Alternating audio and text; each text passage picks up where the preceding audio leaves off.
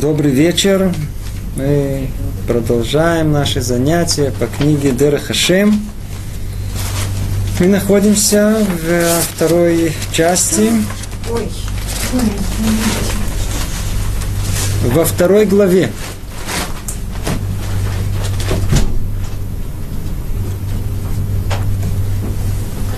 Глава называется «События, происходящее с людьми в этом мире».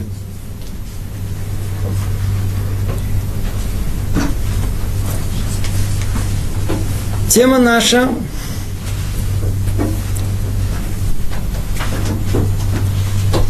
Тема необыкновенная, тема, которая интересует многих-многих людей.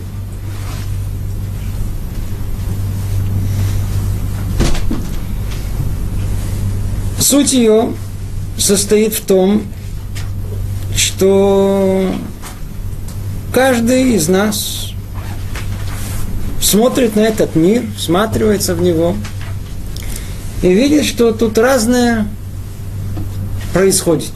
Самые разные деяния происходят в этом мире.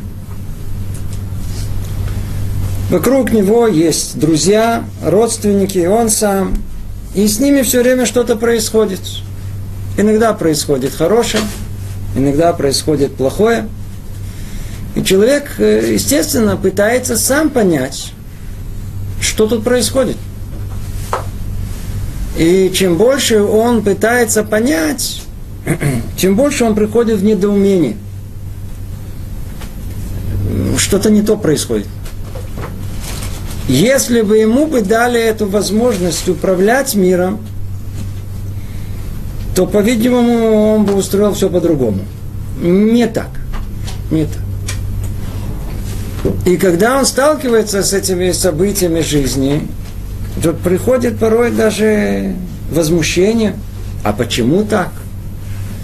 Другими словами, вопрос, который стоит перед нами, это вопрос о справедливости. Неужели мир устроен справедливо? Были даже такие которые на основе этого считали, что Творец вообще не вмешивается в деяния человека, и все, что с ним происходит, ведь не может быть такого, если он вмешивался, смотрите, какой результат. Вы видите, что происходит? А что происходит? Что в основном происходит? Что так возмущает? В основном возмущает, что люди хорошие, праведные, страдают – а вот люди нехорошие, негодники, наоборот, торжествуют, им очень-очень хорошо. Как это может быть? Это основная постановка вопроса. Как может быть, что праведнику плохо, а негоднику хорошо? Как мир устроен? Ведь это несправедливо. И мы на этом занятии попробуем дать а, как бы основную часть ответа на этот принципиальный вопрос. И детали этого разобьем и последующие занятия. Но сегодня попробуем понять это чуть-чуть э, поглубже. Давайте начнем с постановки вопроса и поймем, что на самом деле даже в самой постановке вопроса уже есть у нас проблемы. Итак, вопрос сформулируется таким образом, напомню снова. Как может быть, что праведнику плохо, страдает, а негоднику хорошо, торжествует, живо, живет при, припеваючи? Как может быть? Это же несправедливо. Начнем это понимание с того, что давайте присмотримся, секундочку, э, скажите мне, то есть мы видим, есть некого праведника, который страдает. И есть некий грешник, который э, торжествует ему хорошо. Скажите мне, э, а праведнику всегда плохо? Нет? Мы видим, что ну, есть праведники, ему иногда и хорошо. Только иногда плохо. О, это уже не так, а уже не так. Не с такими большими претензиями. Негодник ему всегда хорошо, ну, скорее всего, пока он наконец-то сел за машину этого Мерседес или, знаю, куда-то въехал в виллу, он там уже был в перестрелке, и там уже, не знаю, уже так настрадался, что ему уже это... ему всегда хорошо, этому негоднику мы, тоже не всегда хорошо. Значит, уже острота этого вопроса уже не так э, стоит. Мы видим, что порой бывает и праведнику хорошо, и порой, порой бывает и негоднику плохо. Не то, что всегда праведник всегда страдает, а негодник всегда торжествует, ему всегда здорово и хорошо.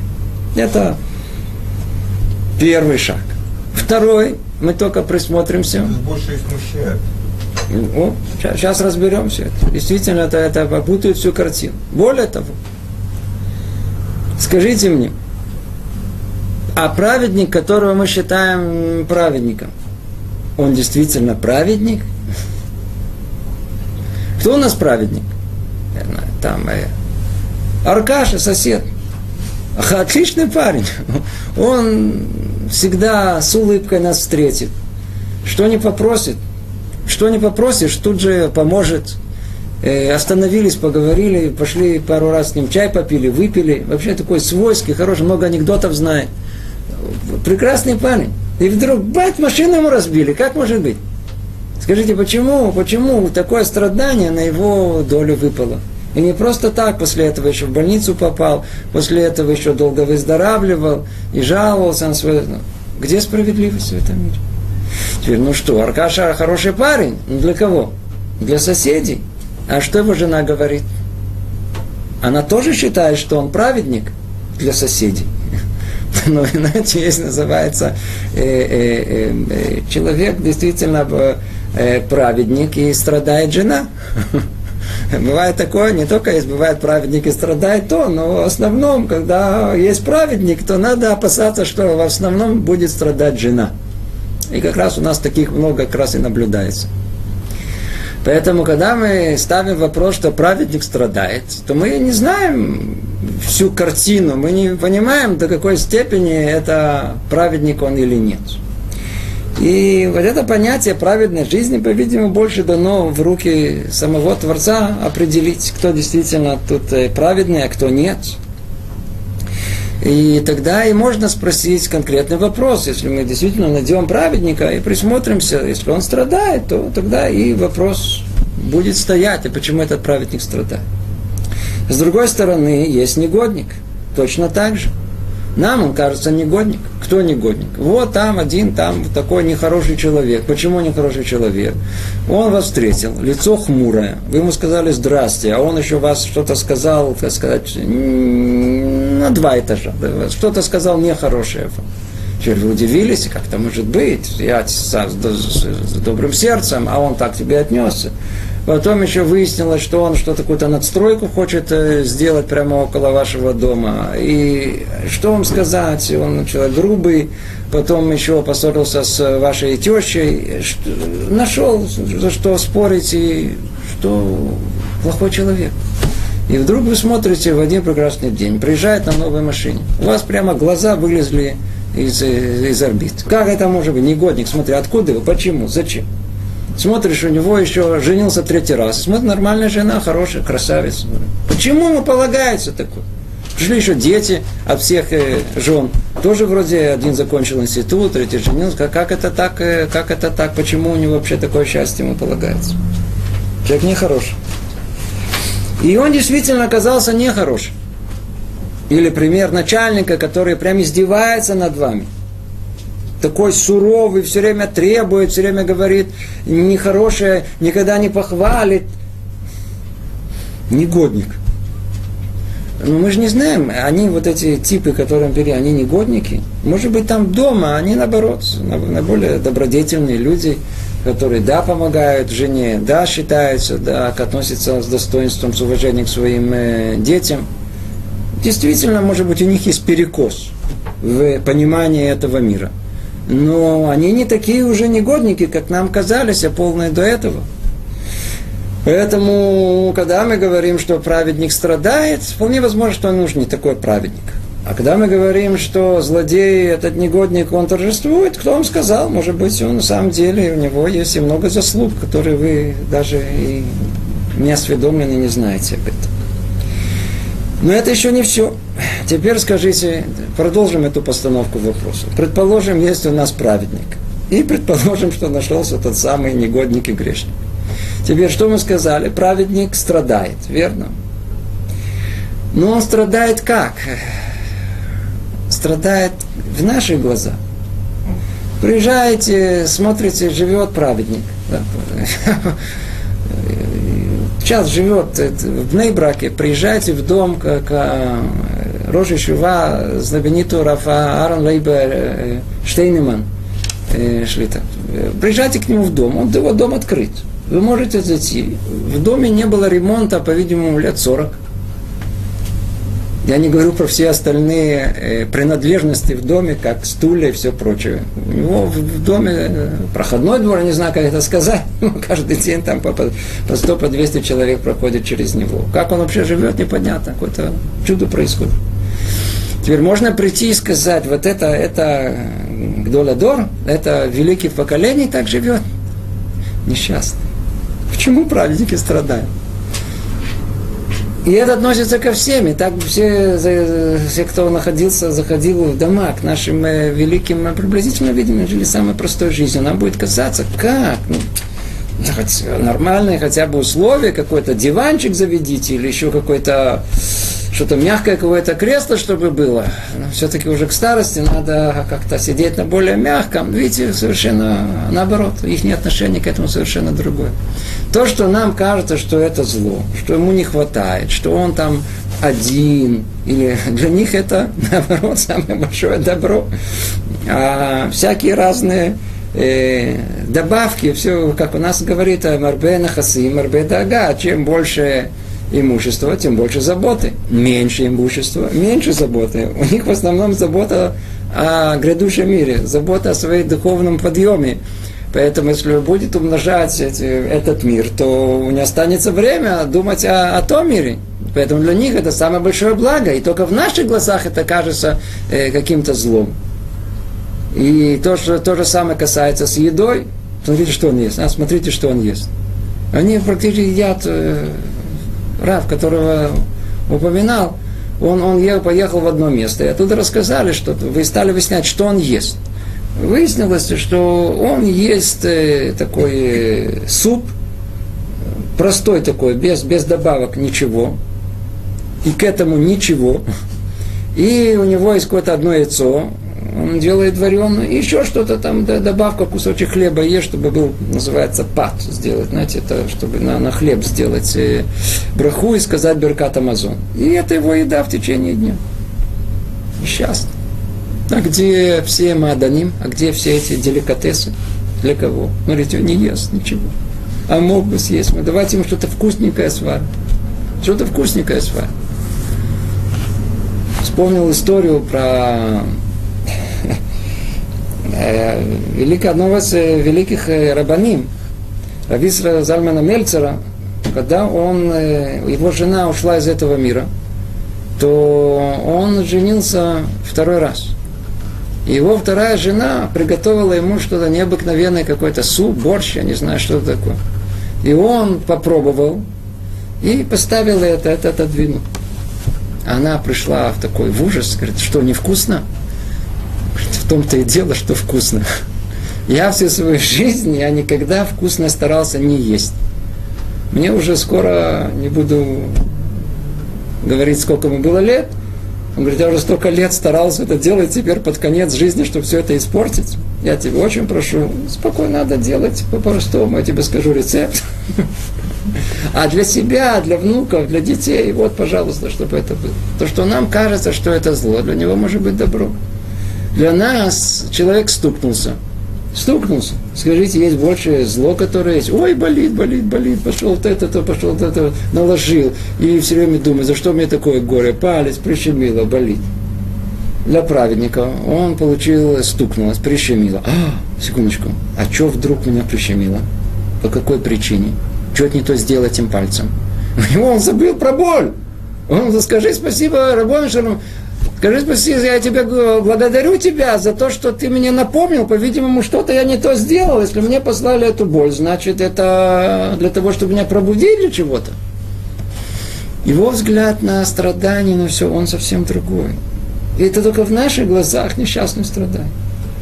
Поэтому снова острота всей постановки вопроса, она не, не, не так остра, как нам кажется. И с другой стороны, снова, скажите мне, мы видим этого негодника, вот этого мафионера. И нам кажется, смотрите, как он хорошо живет. Смотрите, как он здорово, смотрите, как у него три этажа вилла. У него три машины. Ну, что вы знали, вам тяжело представить его страдания, которые у него есть. Он выходит. Во-первых, он, пока он решит, в какую машину он сядет, то уже прошло страдание.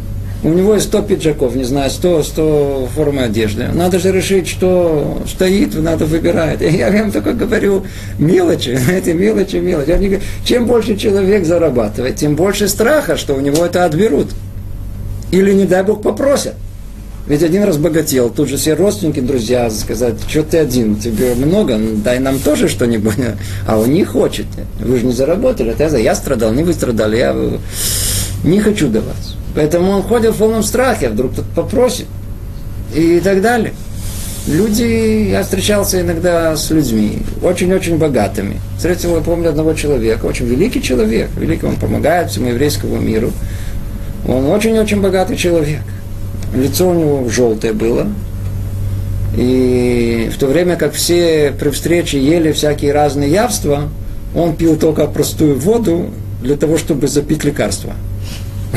Он ничего другого не мог потреблять, потому что у него там какая-то своя диета, какие-то болезни, он, которые Ему уже все это богатство, к чему? Человек может привыкнуть жить самой роскошной жизнью. Ну, получил. Уже самолет есть. Что дальше? Уже полетал на самолете, уже сам, сам, сам, уже, уже порулил, порулил, порулил. Что, ну, ну, ну, ну, полетел один раз, второй раз. Теперь потрогал его снова. И что дальше? Он уже все привык, у меня уже есть самолет. Страдания от этого не уходят. И только нам кажется, что было бы здорово страдать в богатстве. Это, это нам. И действительно лучше страдать в богатстве, чем в бедности. Но это только так люди думают, это только в этом мире. Что из того мира это кажется по-другому. Если уже страдать, то лучше в бедности. Одним словом, когда мы видим, что негодник, нам кажется, что он торжествует, ему хорошо, это снова нашими простыми, земными, завистливыми глазами. А действительно ли ему так хорошо, как всем кажется, это уже отдельный вопрос. Но так или иначе, мы этот вопрос не убираем. Мы только всего лишь навсего э, сняли остроту этого вопроса, и он сам по себе остается. Все-таки мы да видим, что праведник – каким-то образом тут может э, и, и страдать. И мы знаем случаи действительно необыкновенных страданий праведников, и когда их преследовали, когда их заточали в тюрьму, и они порой умирали в тюрьме. Мы видим, что иногда праведника преследуют большие-большие страдания. И действительно есть очень большие негодники со всеми их, тут, э, может быть, и страданиями. В основном они как-то живут припеваючим. Бывает такое, да, есть, редко, но, но бывает. Не в той острой форме, как нам кажется, но бывает. Значит, сама постановка вопроса, она все-таки да стоит и все существует. Если что, не так остро. И эта постановка вопроса, да, требуется объяснение. Почему? Почему же праведники страдают? И почему же негодники торжествуют? Вот это мы начали разбирать в прошлый раз. Чтобы это понять, нужно изучать э, все с самого начала. Мы с точки зрения методики Рамхаль нам развивает все от простого к сложному. Вся книга построена необыкновенно, логично, есть э, ось всех рассуждений, и все предыдущее – это основа для понимания этого. Да? То есть нам надо понимать, для чего был сотворен человек, в чем цель его творения, и на базе этого мы и понимаем все, что с ним происходит. Так как Творец, он э, знает, и что происходит с человеком, то, что мы говорили на прошлых занятиях, есть провидение Творца, то соответствующим образом есть и управление этим миром, управлением человеком. И это выражается в том, что мы называем вознаграждение и наказание. Вознаграждение – это то, что человек сам порождает своими деяниями, речью и мыслями. И то же самое и наказание. Человек сам порождает в себе это наказание. Творец только сотворил. Эту возможность, чтобы человек сам себе себя награждал и сам себя поощрял. И это только в словах, которые понятны нам. В рамках этого и находится понимание э, всего, всей нашей темы. Все наши темы. Давайте ее сейчас начнем снова. Я ее повторю. Частично то, что мы говорили в прошлый раз. Обратимся непосредственно к тексту. Он относительно простой. Я буду медленно читать. Я надеюсь, что мы уловим э, вот этот э, рецепт, э, последовательность э, рассуждений, которые тут есть. Говорит Рамхаль так, э, что все аспекты этого мира и человека в нем, они были сотворены, сотворены таким образом, чтобы служить подготовкой к миру грядущему. Надеюсь, с этой точки рассуждения мы уже пойдем. До этого мы уже много-много раз говорили. Человек не приходит в этот мир, чтобы тут жить. Этот мир только подготовка к миру грядущему. Этот мир – это мир испытаний человека. И тут он как бы э, может удостоиться заслужить этого грядущего мира или наоборот потерять его. Наш мир – это испытание. Об этом мы говорили много-много раз. Теперь, то есть этот мир – подготовка к грядущему. Говорит Рамхаль, это приготовление вращается вокруг двух полюсов. Один индивидуальный, а второй общий. Теперь вот это разделение, оно принципиально очень-очень важно. Есть у нас, мы, каждый человек сам по себе индивидуум, и в конечном итоге цель его попасть в грядущий мир, но мы еще и общество, поэтому еще посмотреть на ту же картину надо с точки зрения социально-общественной. И цель общества тоже удостоится грядущим, э, грядущего мира. Теперь более конкретно, индивидуальный – это вопрос приобретения человека совершенства своими деяниями. Да, то, что касается человека, как мы доставимся грядущему миру. Да, мы пытаемся э, стать людьми более совершенными – а с точки зрения общей, это подготовка всего рода к человеческого, к, в целом, к будущему. То есть, если каждый индивидуум станет более совершенный, и это проявляется во многих и в отношениях между человеком и человеком, поэтому всех это соединяет как бы в одно единое целое, то с точки зрения общей есть подготовка всего рода человеческого в целом к будущему миру. И объяснение этого вопроса таково. Поскольку человеческий род был создан с добрым началом и злым началом, с одной стороны, и свободой выбора с другой, то не исключена возможность, что какие-то индивидуумы будут хорошими, а какие-то плохими. И в конце концов, плохие должны быть отвергнуты, а хорошие собраны вместе. И будут сделаны из них одна общность, которая, э, которой предназначен будет и будущий мир, и постигаем нем истинное благо что хочет Творец добиться тем, что Он поместил нас в этот мир, мир испытания, мы сейчас всех процедим. Мы сейчас всех проверим, разделим. Что мы хотим понять, чтобы кто тут кто, кто есть кто. Мы хотим отделить добро от зла. Кто помнит, первородный грех перемешал добро и зло в этом мире, истину и ложь. Теперь все находится в состоянии каком? Перемешано. И вся человеческая история, она состоит в том, чтобы ливрор, ливрор это разделить, отделить. Вот это начало два. Два этих начала. Добро и зло. Для того, чтобы все добро в одно место, а все зло в другое место. Зло само по себе уничтожится. И останется для грядущего мира только добро.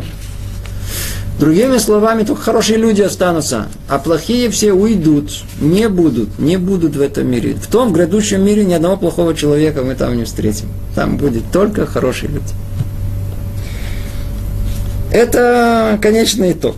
Теперь, давайте разовьем это более конкретно.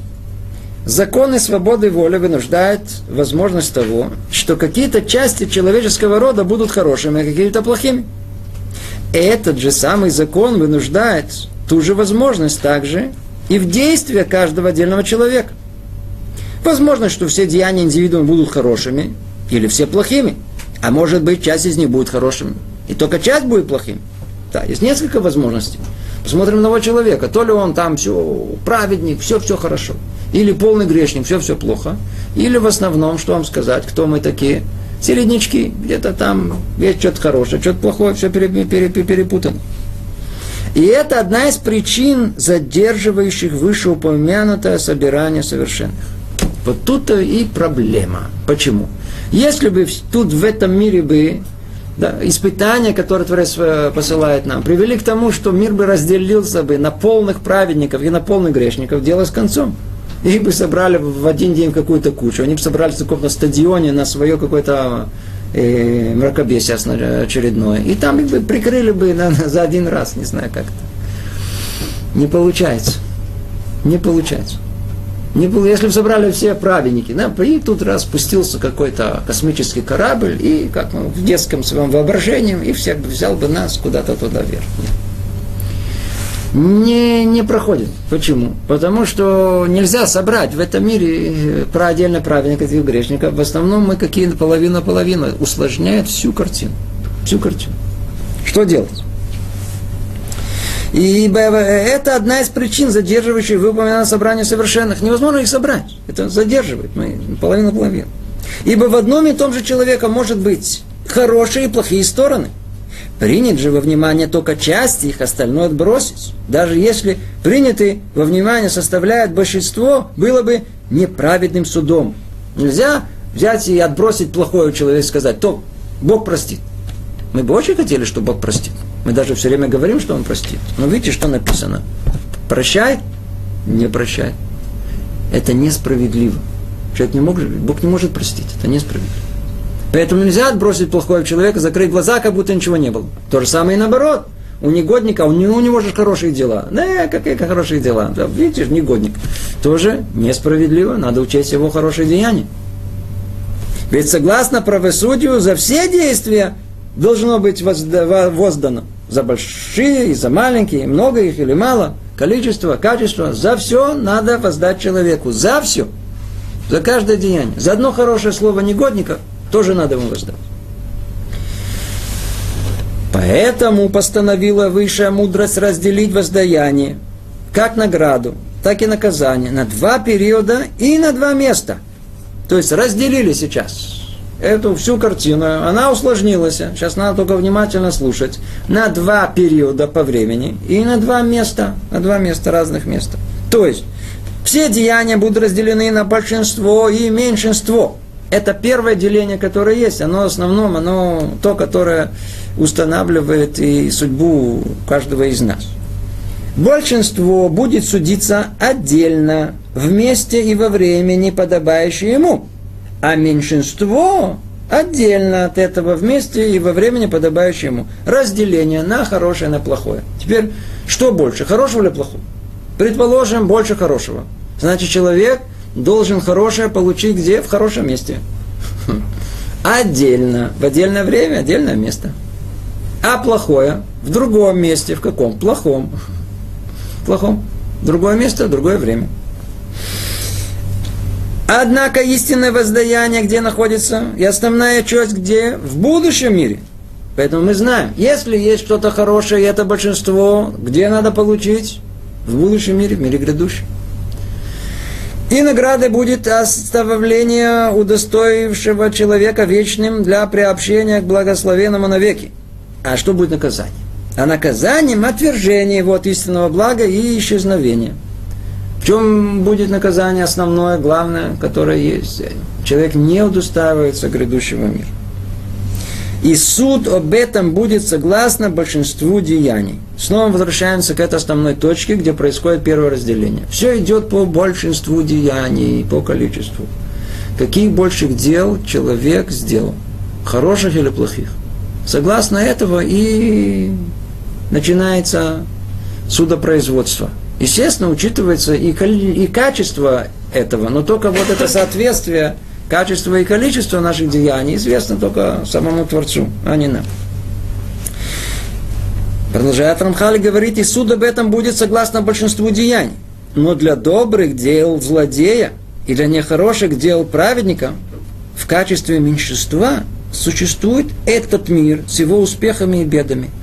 То есть, что мы сказали? По большинству идет суд.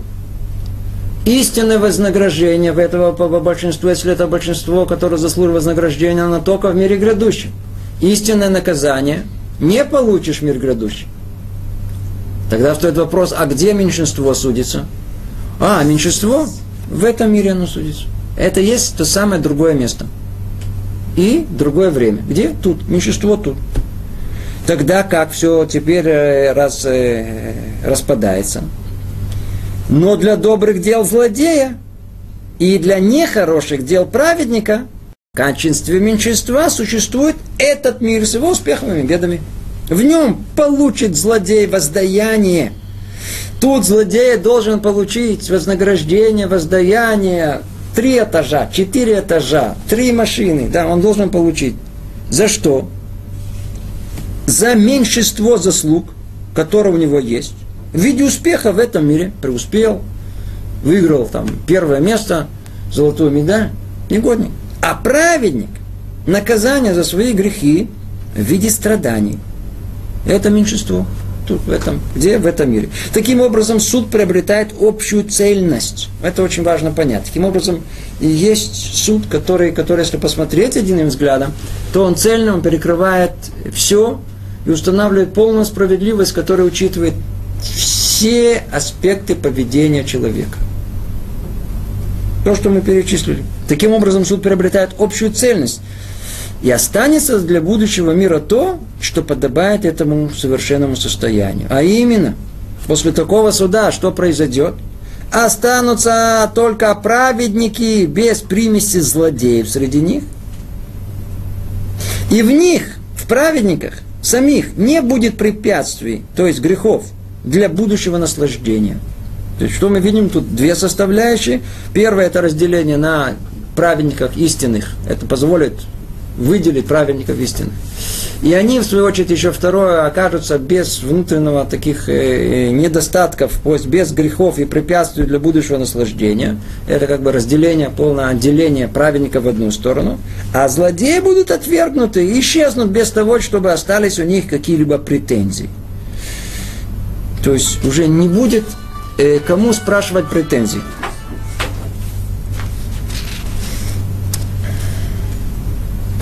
И еще постановил благословенный в своем, в своей доброте. Мы сейчас продолжаем теперь. В принципе, до этого мы говорили на прошлом занятии. Сейчас мы как бы начнем развивать еще несколько мыслей более э, глубоких в понимании этого вопроса. Говорит Рамхаль, мы находимся в четвертом параграфе, и еще постановил благословенный в своей доброте умножить шансы сынов человеческих достигнуть цели – чтобы существовал еще один вид очищения для тех, кому возможно очищение. То есть для тех, о ком зло весьма, в ком зло весьма усилилось. Но не настолько, чтобы их приговор был совершенное истребление. Смотрите, что тут сейчас происходит. До этого картина была ясна. Да, все идет по большинству. Если, например, я человек э, э, в основном, в большинстве своем праведный, в меньшинстве своем я грешный, то какая у нас картина? Где я должен получить за праведность свою? В грядущем мире. Где я должен показать наказание? В этом мире. Предположим, что я человек на 70% грешный, а на 30% я человек праведный. Что я должен сделать? Я свое наказание получаю где? Тем, что я не попадаю в грядущий мир, это мои 70%. Но за 30% добра где я должен получить в этом мире? То общая картина ясна. Но выяснилось, что милость Творца, она настолько велика, что он ищет дополнительные возможности, как помочь человеку все-таки удостоиться грядущего мира, даже если душа его не совсем чиста. Понимаете? Не совсем чиста. И для кого? Для тех, в ком зло весьма усилилось. Усилилось. Есть там, есть какие-то свои 30-40%. Но не настолько, чтобы их приговор был полное совершенно истребление. Ведь смотрите, человек все-таки 30-40% что-то хорошего делал. Если мы говорили 1%, а 99% зла – что тут? Дайте ему на один процент, дайте ему хорошую зарплату, как мы сказали. И пусть сидит и смотрит э, в ящик всю свою жизнь, чтобы он не ломался. И чтобы холодильник тоже не ломался. Все, не надо, никуда не надо выходить. Ну, что делать с теми, кто 30-40% все-таки хороших дел сделали? уничтожить их, не дать им возможность. Что делать с этим? Надо знать, что на самом деле в глубине всего этого надо знать, что счет этот, я сейчас говорю образными словами, чтобы просто приблизить нас, заслуги человека и его нарушения – это два разных счета в банке. Нам иногда порой кажется, смотрите, я наполовину грешник, я наполовину праведник, то плюс на минус – ноль. Кто я? Я ничего. Это неправильно. Правильно. Вообще неправильно. То, что у тебя на плюс, у тебя не забирает, кроме таких самых больших грешников. Не забирай. То, что минус, то смотри, сейчас ты, мы сейчас с тобой разберемся. Будем с тобой разберемся. Вызовем тебя, посадим тебя в тюрьму, будем тебя наказывать, будем тебя... Для чего? Чтобы в конечном итоге что произошло? Чтобы у тебя не было минуса. Что Творец своей милости Он придумал и дал возможность нам и опять же таки, это только для особых людей. Туда не всех впускают. Он уготовил человеку реальность под названием Гехином. Гехинам по-русски мы называем словом ад. Представляете? Туда, оказывается, не так легко попасть. А если попадает туда, то это большое, большое, так сказать, достоинство, которое позволяет нам выйти оттуда без долгов. Наоборот, какое счастье туда попасть, только не надо туда хотеть попасть. Страдания, которые там есть, тяжело себе представить. А ну что тут пишут? Это очищение, которое должно быть, совокупность наказаний, наиболее известным из которых является суд в аду. Во-первых, обратите внимание, совокупность наказаний. Мы как-то однажды уже разбирали все это что такое хибута кевер, я надеюсь, что такое кафакела. Есть много-много наказаний, пока человек доходит до этого генома. Что по дороге до этого алавай туда попасть. Что называется, чтобы дожить до этого. Дай Бог дожить тебе до генома. Добрался бы туда спокойно уже, знаешь, что хоть что-то от тебя останется. А есть возможность, что вообще туда не попадешь. Так вот, самый известный – это геном. Что делает геном? Обратите внимание, тут два слова, говорили об этом много. Суть его кроется иногда в названиях. В наших книгах его называют пиявка. Обратите что делает пиявка? Пиявка высасывает плохую кровь и умирает. Тем самым она способствует выздоровлению организма человека. Суть генома в чем состоит ада? Именно в этом. Очищение человека от зла, который в нем есть. В нем есть. Есть шева медуре геном. Есть семь разделов э, генома. В каждом из них есть много подотделений. Все согласно всех тех преступлений, которые человек и совершает. Другими словами, человек всегда, когда он попадет туда, он всегда попадет к своим. То есть они всегда попадают в одну команду. То есть это там, там, там все это группируется в, в одном месте согласно того нарушения, которое человек делал. И это расписано у нас. Мы тут не будем это, этого касаться. Это не, нет, это было не наша тема, скажем так. Но в чем суть наказания, которое там есть? В чем она есть? Во-первых, обратите внимание, и в чем проблема? Когда человек уходит в тот мир, покидает этот мир, то нам кажется, что там и дальше уже какой-то, какая-то другая реальность, ангелочками не знали, или там, мы там уже, там, там тела нету, и мы там уже полностью духовные. Это не совсем верно. Действительно, душа покидает тело. А тело бренное больше нам не диктует, не душит это, это не душит душу, а дает ей возможность расправиться, верно. Но что за душа? Это та душа, которую мы приготовили сами в этом мире. И нет ничего больше того, чем мы есть на самом деле. Что это значит конкретно? Если человек привык есть, предположим, кусочек э, хлеба, намазывать его тонким слоем масла и на это наложить варенье, И так он по-другому меньше этого не может. С булочку имеется в виду, естественно. И что-то еще к этому. И кусочек шоколадки с э, чашечку кофе. И так каждый день то первым делом, что ему там захочется, это булочку с э, маслом, с... А там ее нету. Нету чашечка кофе. Вы представляете, какой ужас. Ужас, который там может... А, человек, я хочу! Представьте, что человек, его, его душа, она в основном, в основном, чемпионат мира по футболу, он вообще, у него святые дни. Знаете, когда чемпионат мира по футболу, святые дни. Рамадан, я не знаю, это там Аляла Регель, он, он, он как, как, как праздник у него. Все, все потушил, все закрыл, все сидит, только весь семечки, пиво, все, сидит хорошо. Теперь представьте себе, умирает он за несколько дней до чемпионата мира по футболу. Скажите, можно представить его мучение? Его, он хочет знать, что тут он умер, он видит истину. Бог, что он, он хочет знать, сколько, кто выиграл. Бразилия? Или, знаю, кто-то там, это, это, это, я уже не, не знаю, кто там сейчас выигрывает. Кто, кто победил? Кто победил? Можете представить его ужас, который он, он же понимает, что истина открыта, он, а, а душа тянется к этому, что там происходит.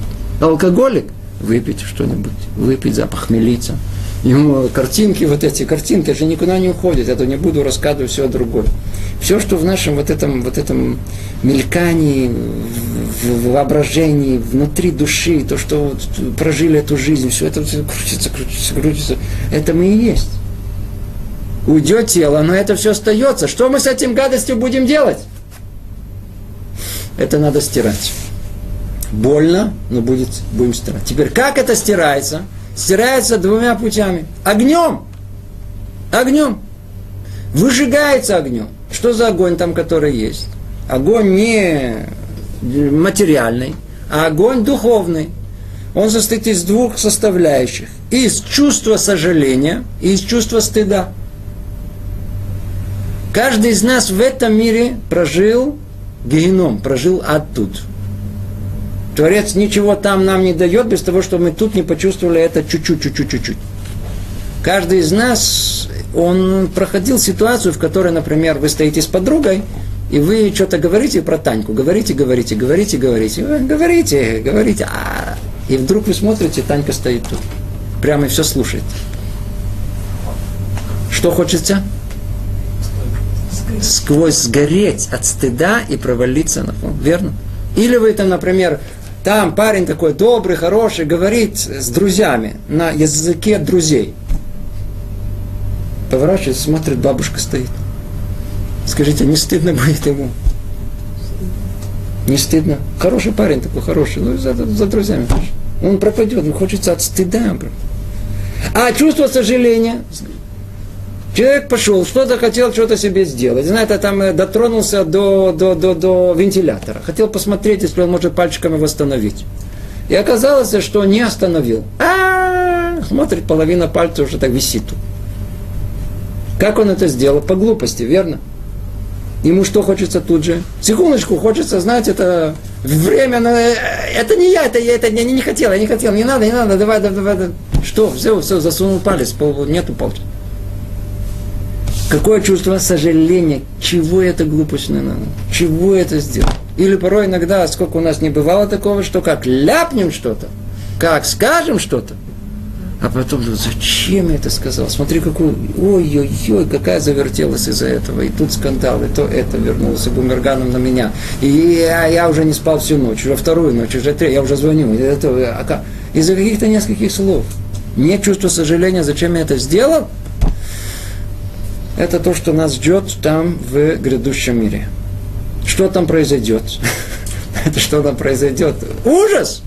Нельзя представить себе ужас. Все будет как в кино. Прям как кино. Для этого кино изобрели. Чтобы мы тут уже поняли, что нас ждет там. покажут нам нашу жизнь. И как мы себе, знаете, такие праведные мы живем. Например, там мы разговариваем с кем-то, и мы говорим, да, конечно, да, конечно, какой-то человек, а внизу титры написано. И там написано, что мы на самом деле о нем думаем. И это в его присутствии.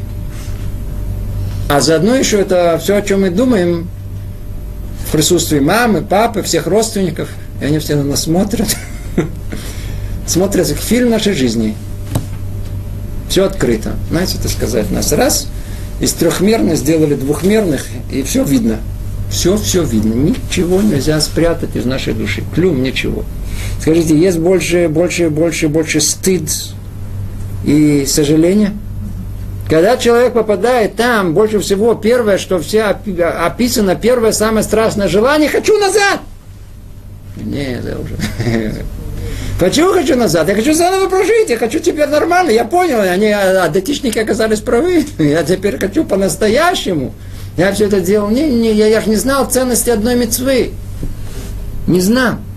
Как только это все раскрывается, первым делом хочется, не, не, тогда свободы выбора нет, ты не можешь спуститься вниз.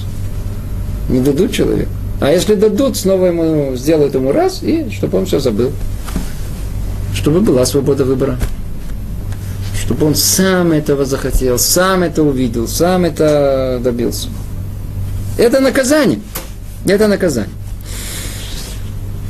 Продолжает Рамхаль говорит про, по, по поводу ада, имеется в виду наказать грешника по его грехам таким образом, что после получения наказания не будет на нем более долго за плохие деяния, которые, совершил, которые, которые совершил, и он сможет после этого получить истинное воздаяние за свои остальные добрые дела. У-у-у. После всего, как его горел он огнем от стыда, сгорел, и все вот эти привычки свои к этому, к э, еде какой-то, к йогурту или там к, это, к шоколадке, к спиртному, не знаю, к футболу, к э, распутной жизни. Надо выжечь это все, выжечь, выжечь. Это надо его постирать хорошо, в горячем, так, чтобы все чистенькое было. Тогда что останется? Тогда, когда его постирают, то тогда все, что осталось, эти 20%, 30% нормальных дел, хороших, которые он делал, зато они чистые останутся. Плохое теперь не ломякев, оно не, не, не задерживает то хорошее, что есть человек. Получается, что благодаря этим наказаниям реально истребляемых будет очень мало. Хорошие новости. Вы слышите? То есть мы вначале думали, что все, тут по, простым подсчетам дело с концом. Но на самом деле Творец хочет добра, он не желает того, чтобы мы исчезли из этого мира. Он каждый раз ищет нам оправдание всему. Видите, даже целый механизм под названием ад сотворен для того, чтобы дать возможность человеку, даже в той малой степени добрых дел, которых он делал, все-таки да, удостоится грядущего мира, да, быть частью общего что есть человечество. Достоится близости к Творцу. Благодаря этому, благодаря этим наказаниям, реально истребляемых будет очень мало. То есть те, которые вообще исчезнут, негодников полных будет очень мало. Ибо это будут только те, о ком, в ком зло усилится в такой большей степени, что невозможно никаким образом найти место остаться при истинном воздаянии вечном наслаждении. То есть те, кто будут истреблены, это только единицы. Негодники большие, большие, большие, большие. Ну, у нас нет времени говорить по поводу них. Есть примеры этого. И э, почему? Потому что зло настолько усилилось вниз, в такой большой степени, что невозможно никаким образом найти место остаться при истинном воздаянии вечного наслаждения. Это не только человек, который плохо сам вел сам негодник, но еще тот, который делал негодников других людей. Он влиял на других это тоже надо знать, что человек, он не существует в вакууме. Он не сам по себе, он хороший или плохой, праведник или грешник. Своей праведностью он влияет на весь мир вокруг себя, а негодник точно так же влияет в нехорошую сторону вокруг себя. И это все также учитывается в правосудии Творца. Таким образом, подводит итог Люцата, суд разделяется на три части. Основная его часть в мире после воскресения, после воскрешения. Где? В грядущем мире. Это основная награда, как мы упоминали. Но деяния, за которыми следует, но деяния, за которые следует воздать ранее, есть из них такие, воздаяние за которых будет получено в этом мире, а есть в мире душ. То есть еще, еще два, два, два места, где человек получает вознаграждение. Итак, перечислим. Есть вознаграждение в этом мире. Маленькое такое. Маленькое. Есть в мире душ, это после смерти. Называется мир душ. Рай. Ганеды. А основное вознаграждение, оно ждет праведников только после воскрешения из мертвых. Когда снова душа воссоединится с телом, и тогда и, э, и наступят те самые дни, которые мы называем грядущий мир. Детали же этого суда известны одному лишь истинному судье, ибо он знает истинную сущность деяний человека и их следствий во всех их аспектах и частности. Он знает, за какое из них следует воздать в одно время и одним путем, а за какое в другое время другим путем. Мы же знаем только пути этого управления в общих чертах, на чем оно основано и вокруг чего обращается. Смотрите, иногда человек приходит и говорит, а вы, э, патрон, вы можете сказать, что меня ждет конкретно, за что мне такое горе? За что такое горе, никто не знает. Мы знаем в общем, знаем общую схему. А кто конкретно, смотрите, были пророки. Пророки могли сказать человеку степень его грешности или праведности. Приблизительно нарисовать человеку картину того, что его ждет. Но с тех пор, как нет пророков, то и нет возможности сейчас в нашем мире знать конкретно, кто есть кто. Хотя сильно хочется э, это узнать и познать. Но мы что знаем, говорит лица? Мы знаем общую картину. Мы знаем общие пути управления. На чем оно основано, вокруг чего обращается. Продолжает он и говорит, как мы объяснили, цель всего этого в конечном итоге. В конечном итоге. Мы сказали вознаграждение, тут чуть-чуть больше в мире душ и в основном в грядущем мире. Все это в конечном итоге для чего? И все эти разделения, которые мы с вами описали. Собрать собрание совершенных, которые будут достойны вечного приобщения к Богу, да будет Он благословен. И что это было заключено, извиняюсь, и чтобы это было заключено как следует, понадобилось все эти предварительные вещи, чтобы подготовить завершение, как мы упомянули. То есть все, что мы сейчас перечислили, все это необходимо, все это разделение на время и место, как индивидуума, так и общества в целом, все это требуется, чтобы в конечном итоге, как мы сказали, конечная цель – собрать всех э, праведников в одно место – и когда я говорю праведников, это уже включает большинство, большинство человечества этого мира, потому что, как мы видим, Творец хочет э, добра всем и ищет оправдания всем, поэтому все будут праведники, в разной степени праведники. Кто на 90, кто на 60, кто на 20. Но то, что на ту праведность, на которую он тут заработал, что называется. Ну вот та часть, на которую мы как бы удостоились этого, с этой долей и мы войдем в э, праведность грядущего мира. И войдем в мир грядущий. Теперь, если углубиться еще более в этот вопрос, то будет видно, что кроме определения наказания за грехи, законом и правосудием, как мы упоминали, оно имеет особое основание еще и в сущности человека. Еще и в сущности человека. Что тут написано? Снова прочтем. Если углубиться еще более в этот вопрос, то будет видно, что кроме определения законом и правосудием за грехи, за хорошие дела – оно имеет основание еще и в сущности человека. Мы уже объясняли раньше, что добрые дела усиливают в душе и теле человека совершенство и превосходство, а с другой стороны, плохие деяния усиливают в человеке мутность и ущербность. Все это в точной мере соответствует самим деяниям, ни больше, ни меньше. Ой-ой-ой-ой-ой-ой-ой-ой-ой. Если только еще чуть-чуть углубиться в эту картину, то тут интересную вещь мы сейчас с вами разберем. Есть такое понятие, которое условно скажем, назовем его естественный результат. Нам все кажется, что все вертится вокруг э, системы э, вознаграждения и наказания, которые Творец сотворил для нас.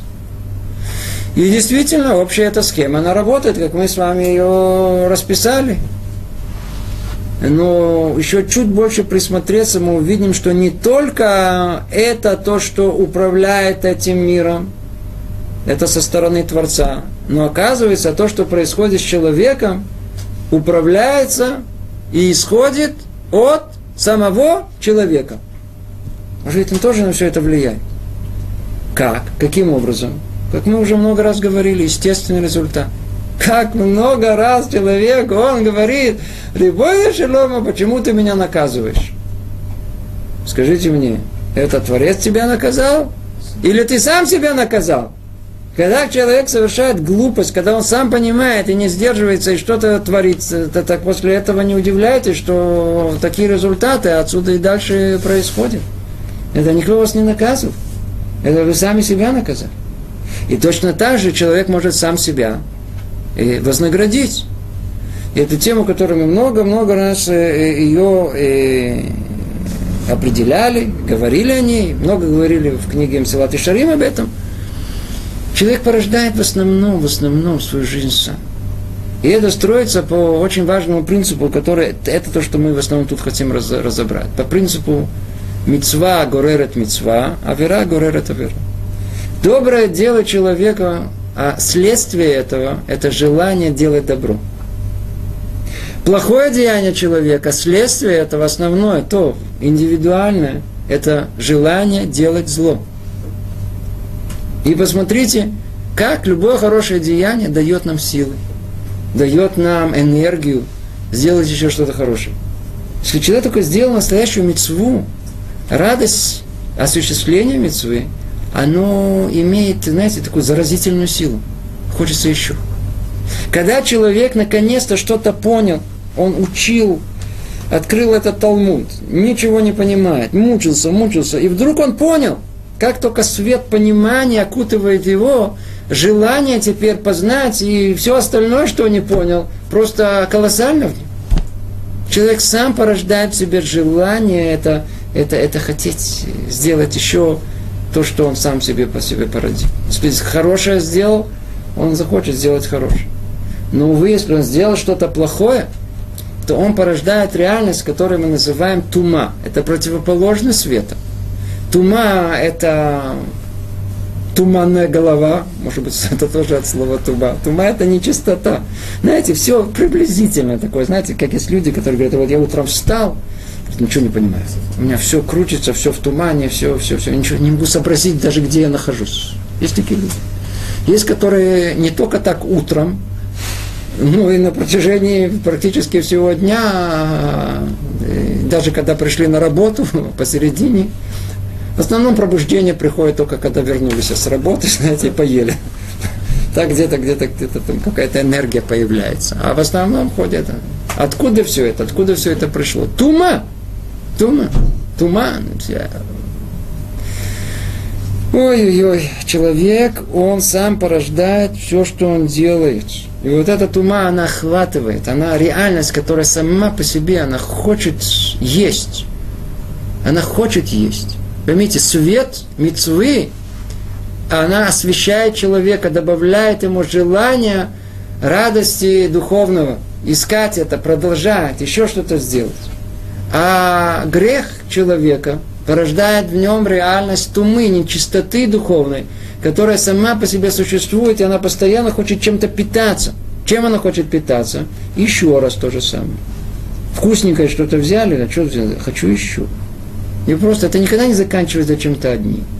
Когда что-то, э, вот эти все эти привыкания, которые у нас есть к плохому, оно еще раз, о, хочется еще, еще раз, о, еще раз, о, еще раз, о, о, пока не прилипли. Пока не прилипли. И тогда это, в принципе, происходит настоящая, как бы, знаете, как есть наркотическая зависимость. Так это то, что у нас есть. Только мы не понимаем. Мы думаем, что алкоголик, о, алкоголик. Я же не алкоголик. Наркоман. Ну, наркоман. Это наркоман. Я же не наркоман. Секундочку. Вы попробовали в Израиле не слушать новости каждый час? Есть люди, которые не в состоянии. Они обязаны слушать каждую часть новости. Это тоже наркотическая зависимость. Есть люди, которые не способны не есть сладкое. Есть люди, которые не способны есть, каким кажется, как они должны есть. Есть люди, которые не, не способны вот так, и не способны так, и не способны так. Это люди-рабы. Кто сделал их рабами?